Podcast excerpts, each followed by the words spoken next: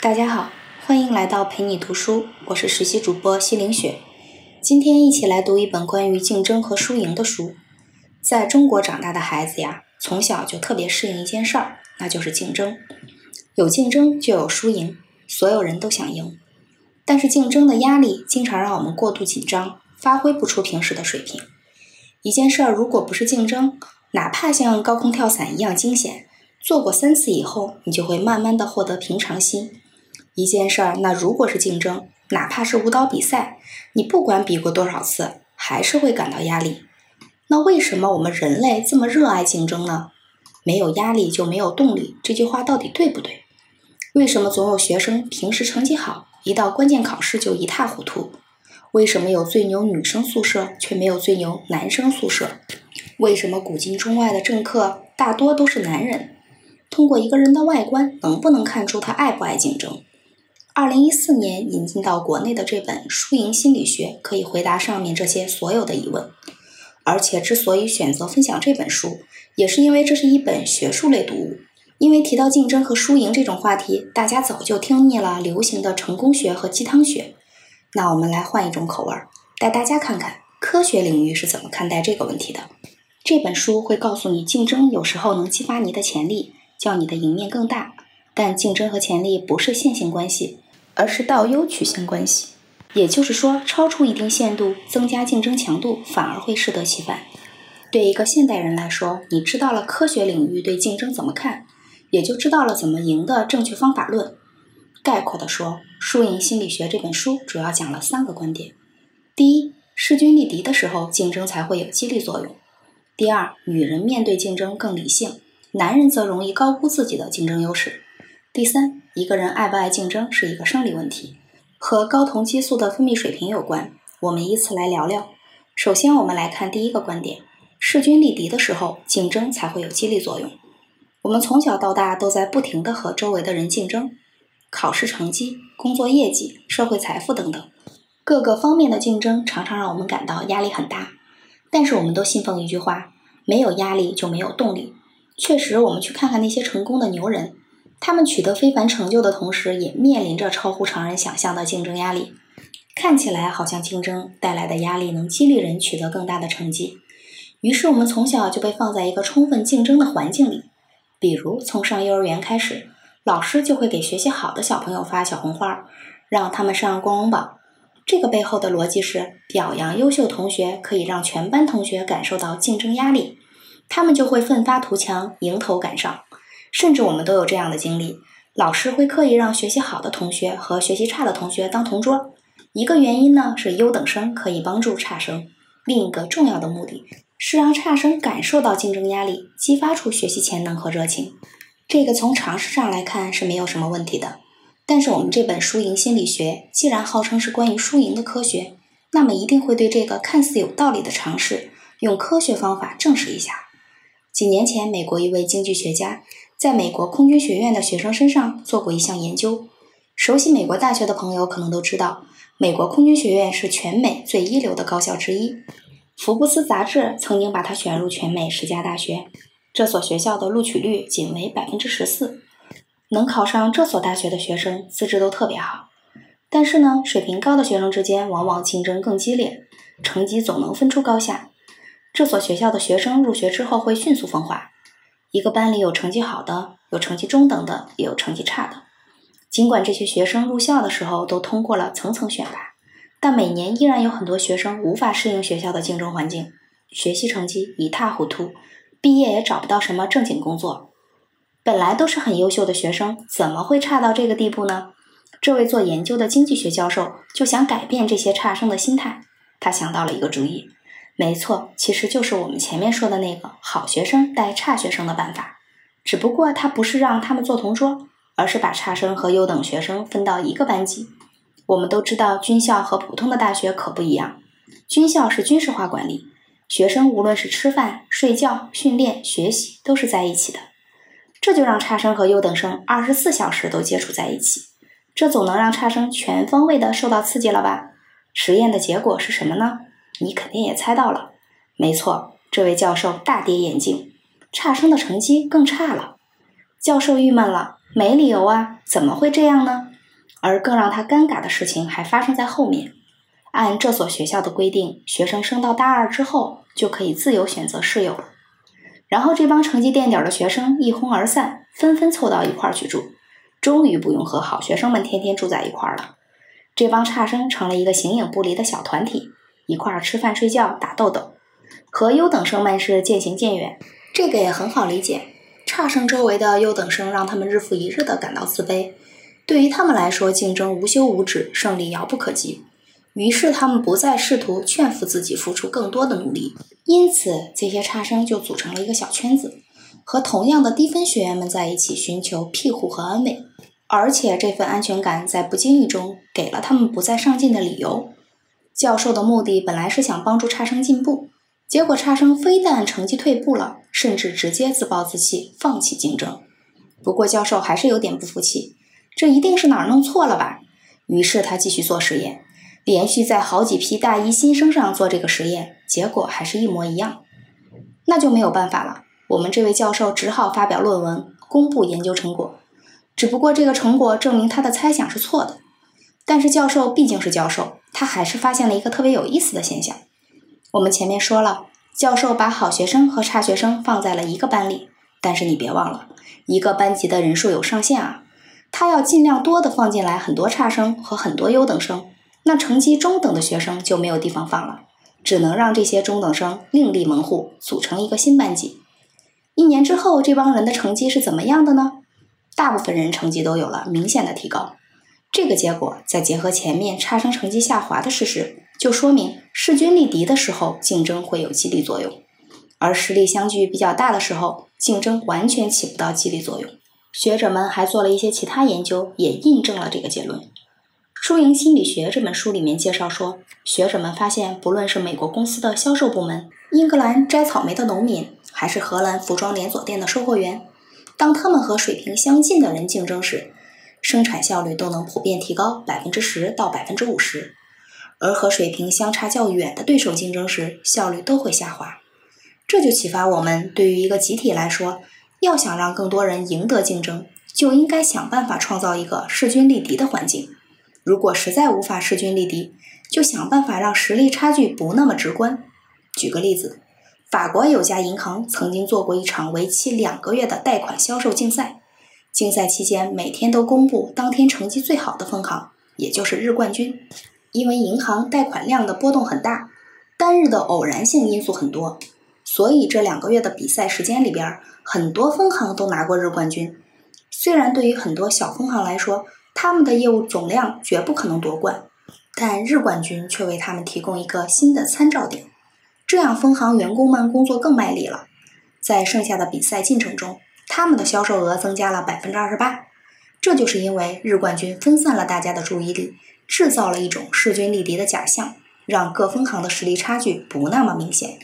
好了，以上就是第一个观点：势均力敌的时候，竞争才会有激励作用。下面我们再来说第二个观点：女人面对竞争更理性，男人则容易高估自己的竞争优势。听到上面我们说的观点，你是不是觉得这么看来，如果不是最顶尖的学生，就不该去最顶尖的大学啊？反正去北大清华当个学渣压力太大，不如去一个一般水平的大学，和竞争对手势均力敌，就更能激发出自己的潜力。这个听起来很有道理，但是输赢心理学提醒我们。我们忘了考虑性别差异。美国西北大学有位教授研究发现，这个推论是不是正确，取决于这个事儿是发生在男孩身上还是女孩身上。女孩和男孩不同，学校越优秀，竞争越激烈，他们表现就越出色。但对于男孩来说，情况完全相反，压力一大就变学渣了。你可能会有些怀疑这个结论啊，让我们来看看教授的研究证据。他研究了两个加勒比小国特立尼达和多巴哥，教授收集了2002年这两个国家里面每一个孩子的数据，结果发现呢，男孩和女孩进入精英学校之后的表现完全不同。进入最顶级的精英学校里面的男孩们，数学成绩普遍变差了；去稍微差一点的学校的男孩们，却会学到更多的数学知识，而女孩却是越到顶级的学校表现的就越好。这是真的吗？男孩不如女孩那样能够适应精英学校的竞争吗？那我们的感觉，男孩不是应该比女孩更有竞争性吗？大家可以再回想一下，我们经常看到的一种新闻：某某大学出现最牛女生宿舍，一个宿舍的四个女生全部考上英美名校金融专业研究生，或者是全部考上国内名校之类的。一个宿舍的人互相激励，共同进步，这听起来非常正常。可问题是，为什么没有最牛男生宿舍呢？这是因为最牛的男生一般对自己的舍友没有什么好影响。咱们就拿中国来说吧，大学给新生安排宿舍是强制性的，学生本人可没有选择权。那校方都是怎么安排宿舍的呢？他们可不管成绩高低，唯一的标准是每个宿舍的学生要尽可能的来自五湖四海。大学要体现如何碰撞的精神嘛？这对研究者来说，那简直是个最理想、最自然的随机试验了。哈佛和北大有两个研究者，就找了中国某沿海省份一所著名大学当样本，分析了两千一百三十四个学生的高考成绩和上大学后的成绩，看看他们的成绩怎么受室友的影响。结果他们发现，女学霸对其所在的宿舍来说，简直是一盏明灯。如果一个女生的入学成绩比较弱，但是她有成绩好的室友，那么她在大学的学习成绩也会跟着提高。她很可能被室友激励，甚至可能得到室友的直接帮助。可是男生宿舍里面就没有这样的效应。那些学习最好的男生，甚至对自己宿舍其他人的成绩有负面影响。当然了，这并不是因为男学霸打压室友啊，而是因为作为男人，跟学霸做室友的滋味并不好受。《输赢心理学》这本书里面说，男孩什么都想竞争，每时每刻都想跟人比，而且还过度自信。上一所好大学之前，女孩能做一个比较清醒的估计，他们知道自己面对这么多好学生，可能没有什么优势，所以在大学遇到困难的时候，他知道得去寻求帮助。但男孩从来没有想过自己会输，如果输了，他也不会去寻求帮助，他会拒绝承认自己输了。实在不行就干脆放弃。所以呢，总的来说，男人很冒进，参与竞争之前不在乎失败的风险。可是竞争当中一旦遇到挫折，也很容易放弃。女人更能合理评估竞争的风险，一般不爱竞争，但是一旦参与了，就算遇到挫折，也常常能坚持下来。这样看来，男人的竞争模式似乎比较愚蠢。但真实世界不只是大学生考研。很多情况下，过度自信和敢出手，恰恰是男人的优势。比如，为什么大多数的政客都是男的？这个不是因为选民有性别歧视啊，喜欢选男的。事实上，从数字统计来看，女候选人真要参选的话，她获得的政治捐款和得票率并不比男人低。女政客少，是因为女人不爱参选。女人不爱参选，是因为她们能合理评估当选的可能性。有一项研究对美国各州的议员进行调查，结果发现，男性政客觉得胜算低于百分之二十的时候，大部分人仍然要参选；而大部分女性政客却觉得这个概率实在太低了，参选不等于白费功夫吗？干脆放弃吧。但实际情况是，政治选举成功的概率远比百分之二十低得多，所以大部分女性出于理性都放弃了这项选举。结果就是最后选上的都是男人，而这正是男人高估自己和冒险带来的好处。以上就是第二个观点：女人面对竞争更理性，男人则更容易高估自己的竞争优势。下面我们再来说第三个观点：一个人爱不爱竞争是一个生理问题，和睾酮激素分泌水平有关。在对待竞争和输赢这件事儿上，每个人的态度都很不一样。有的人特别喜欢竞争。哪怕本来不是个比赛，他都想跟人分个高下。有的人特别不爱竞争，遇到正式比赛还想跟对手聊天儿。有的人平时表现不错，一到关键时刻就被压力催化。有的人呢，却能在压力下超水平发挥。那是什么决定的这些人的不同表现呢？是文化传统？是家庭环境？还是因为他们最近的心情吗？是星座吗？还是手相吗？有最多科学证据的答案，你一定想不到是手相。具体来说，是无名指相对于食指的长度。你可能很惊讶啊，这个听起来太像伪科学了。不过呢，我们先把无名指的事儿放一边儿，先来聊聊生理科学上对于竞争的研究。从心理层面上来说，现在有很多证据证明，一个人爱不爱竞争、爱不爱冒险，是由睾酮素的分泌水平决定的。睾酮素是一种雄性激素，女人也会分泌，只不过女人分泌的量微乎其微，比男人少太多了。睾酮可以增加人的体能和爆发力，所以男人在跑步、跳远之类的体育项目上都比女人强。我们听见运动员说今天状态没有出来，可能背后的原因是睾酮分泌不够。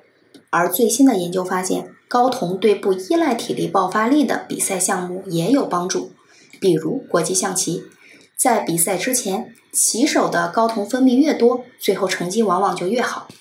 医生做越高难度的手术，当天早上他分泌的睾酮就越多。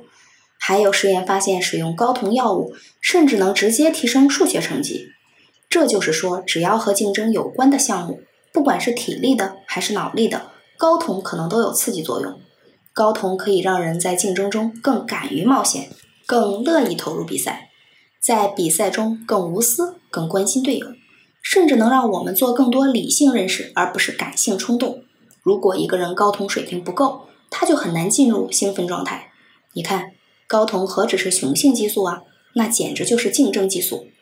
我们再说回女人，女人的基础睾酮水平只有男人的七分之一。基础睾酮水平影响了女性的冒险精神。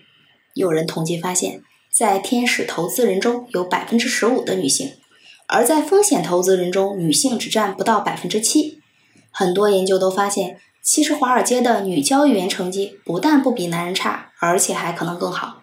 但绝大多数股票交易员都是男的，这可能就是因为女人吃了睾酮的亏，不那么爱竞争和冒险。那么，那些敢冒险的女性，她们又有什么样的睾酮水平呢？我们铺垫了一大圈，终于现在可以谈谈手相了。一个人的基础睾酮水平能从外表上看出来吗？还真能。看看他的无名指和食指的长度比就知道了。无名指比食指长的越多，睾酮的分泌水平就越高。为什么会这样呢？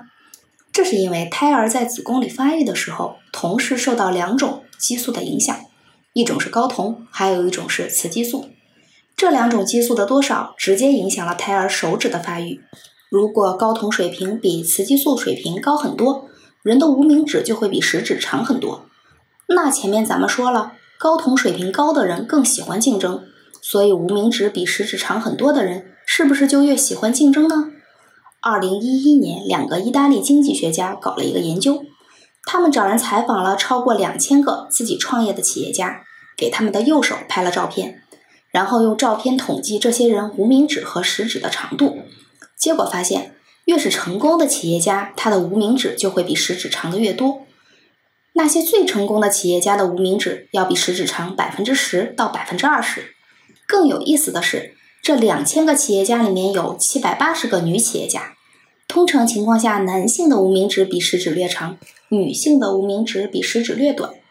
可是这七百八十个意大利女企业家的无名指却比食指长，而且长出的比例比男企业家还要明显。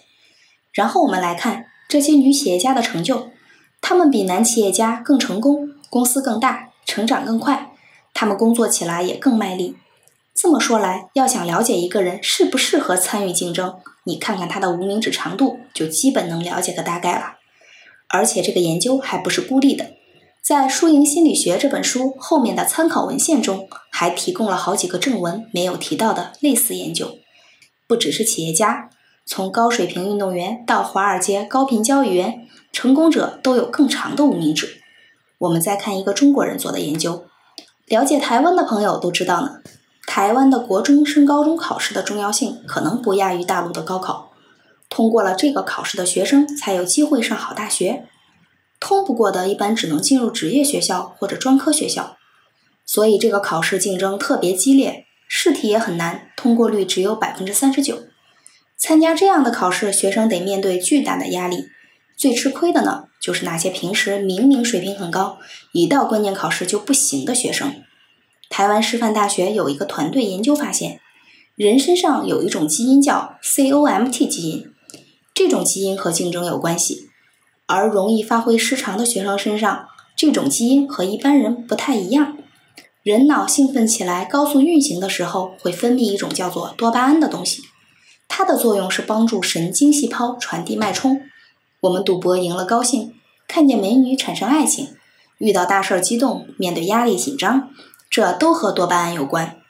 多巴胺少了，人就兴奋不起来；但多巴胺太多呢，人又会兴奋过度。那咱们前面说的那个 COMT 基因是干嘛的呢？它能让我们分泌一种酶，这种酶呢，负责在大脑里面清除多余的多巴胺，让我们别兴奋过头了。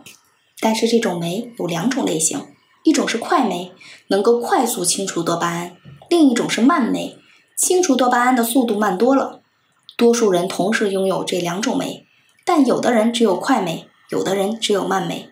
如果你的 CNMT 基因产生的是快酶，那么你面对压力的时候就容易保持一颗平常心。这并不是因为你主观上定力过人，而是因为多出来的多巴胺会被迅速的清除掉，不至于让你兴奋过头。但如果你的 CNMT 基因产生的是慢酶，那它清理多巴胺的速度就慢了。面对压力的时候，多巴胺过多就会让你惊慌失措。一到关键考试就不行的学生，分泌的就是慢酶。所以才会失常。好在亚洲国家这类人的比例不高，大约只有百分之八。不过呢，分泌快酶的人虽然遇到大事儿临危不惧，但他们平时没有压力的时候，多巴胺也会被很快的清理掉。于是他们平日里就会缺乏干劲儿，不兴奋。而分泌慢酶的人虽然关键时候顶不上去，但是因为多巴胺被清理的比较慢，所以他们大部分时候都能维持一个比较高的多巴胺水平。平时会表现的比一般人更好。研究发现，他们的平均认知能力和智商往往高于一般人。你看，竞争这事儿不是谁想玩就能玩得好，和这么多生理因素还有关系。这么说，难道有的人天生就擅长竞争，有的人天生更适合安稳的生活？无名指短的人只能在竞争中默默无闻吗？好消息是，无名指的研究还没有讲完。后来科学家又发现。生理因素大概只能解释百分之四十到六十的竞争力，后天教育和文化传统仍然有很重要的作用。比如说，意大利大部分的女企业家都集中在东北部，因为这里的文化氛围比较宽容，女人以事业为重也完全 OK。而在意大利南部，文化就不那么宽容，女人创业要饱受舆论压力。一个成功的女企业家就必须要有出类拔萃的无名指，天赋足够强才能胜出。好了，以上就是输赢心理学的全部内容。这本书给我们普及了三个不太容易想到的观点：第一，势均力敌的时候，竞争才会有激励作用；第二，女人面对竞争更理性，男人则容易高估自己的竞争优势；第三，一个人爱不爱竞争是一个生理问题，和睾酮激素的分泌水平有关。这本书给我们的启发是：知道了竞争激发潜能的作用边界在哪儿。竞争有时候能激发你的潜力，让你的赢面更大，但竞争和潜力不是线性关系，而是倒 U 曲线关系。超出一定限度，增加竞争强度，反而会适得其反。好了，这本书就讲到这里，感谢关注，陪你读书，欢迎点赞分享。我是实习主播西林雪。